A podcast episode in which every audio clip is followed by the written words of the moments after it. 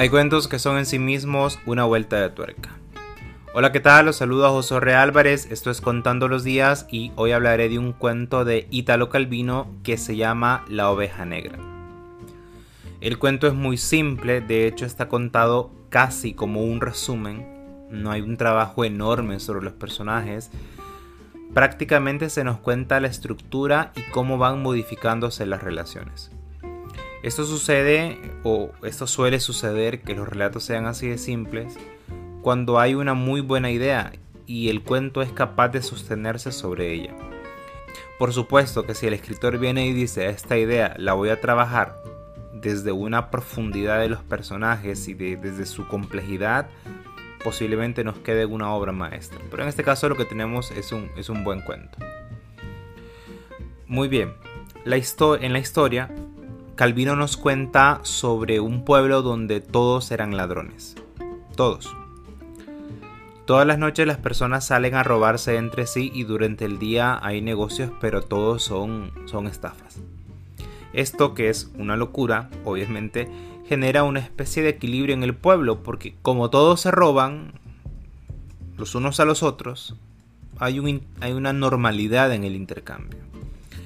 El problema es que un día llega una persona honesta que no quiere robar. No quiere, dice que, que no lo hará. Esto lógicamente genera un desajuste porque, vamos a ver, ellos solo robaban si la persona no estaba en casa, había como una especie de código. Ellos, claro, como todos eran ladrones, llegaron a generar una especie de código y como a él lo miraban siempre, pues se regresaban. El problema es que había una persona que no tenía a quien robar, porque para que una persona tuviera a quien robar tenían que salir todos. Por el bien del pueblo le pidieron que robara, pero él se negó a hacerlo.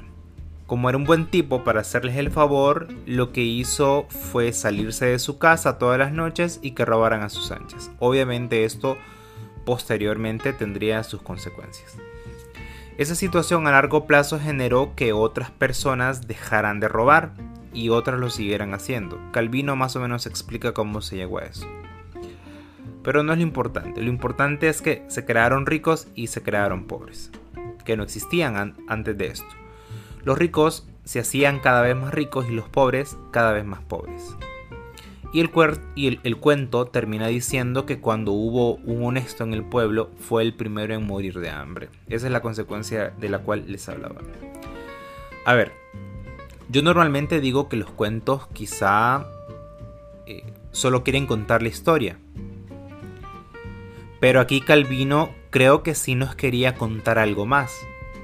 Nos quería contar que los honestos en una sociedad de ladrones no sobreviven que quien se niega a ser como el resto no tiene lugar en la sociedad. Quien se niega, por ejemplo, a la salamería, que es para mí una forma de robo, porque le quita a alguien una oportunidad, pues no tiene lugar en un trabajo, en una sociedad en específico. Esa persona no sobrevive al, ecosistema. Claro, en un ecosistema de bestias solamente sobreviven las bestias. No hay lugar para nadie más. También es gracioso cómo nos propone este, esta especie de modelo económico. Creo que llega al punto donde esto ya no puede considerarse robo, sino que es una especie de, de gratuidad, en la que eh, simplemente hay intercambio. Esto de la gratuidad yo ya lo había escuchado, sociedades donde no existe el dinero, sino que existe solamente el intercambio de bienes y servicios sin moneda de por medio.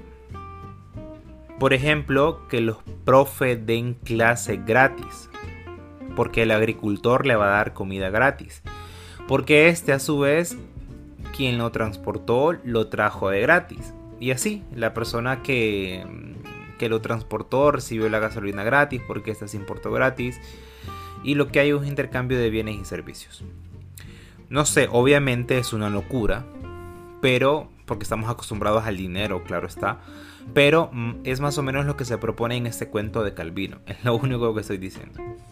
También, también puede tener una lectura desde la ruptura de los ecosistemas, que, que son tan frágiles. Vean, aquí viene una oveja negra que no quiere robar y gracias a eso se genera, o sea, en primer lugar muere ella, esta persona, y, luego genera un problema. Que el problema no es que existan ricos y pobres, el problema es que la brecha no deja de ampliarse. Y cuando esa brecha no deja de ampliarse es cuando comienza a aparecer la injusticia. Yo creo que no habría problema, o mejor dicho, no hay problema. El problema no es la existencia de ricos, eso es claro.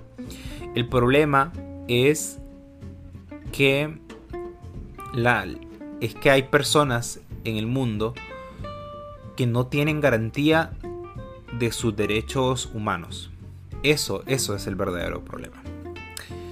Y eso es lo que genera injusticias. Para mí la, la, justicia, la injusticia está siempre ligada, siempre ligada a los derechos humanos. Bueno, se puede seguir hablando de esto, pero, el formato que, he elegido para este tipo de espacios no, no me lo permite, me dice hasta aquí. Así que este es el relato, búsquenlo, leanlo, juzguenlo. Es corto y sencillo, me parece una gran idea la verdad. Y nos escuchamos mañana. Chao.